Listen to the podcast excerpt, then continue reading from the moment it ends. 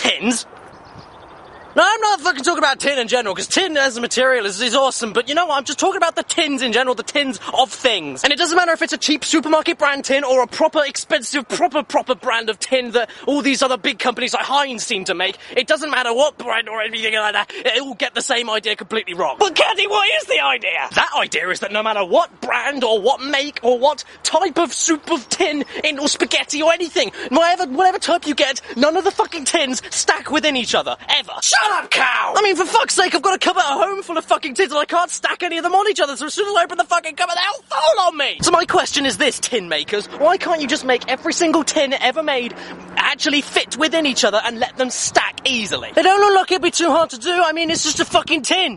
and what makes this even worse is that the tins that I have actually at home right this second, some completely different brands are fitting within other completely different brands, and those same brands aren't fitting in with each other. I mean, what the fuck?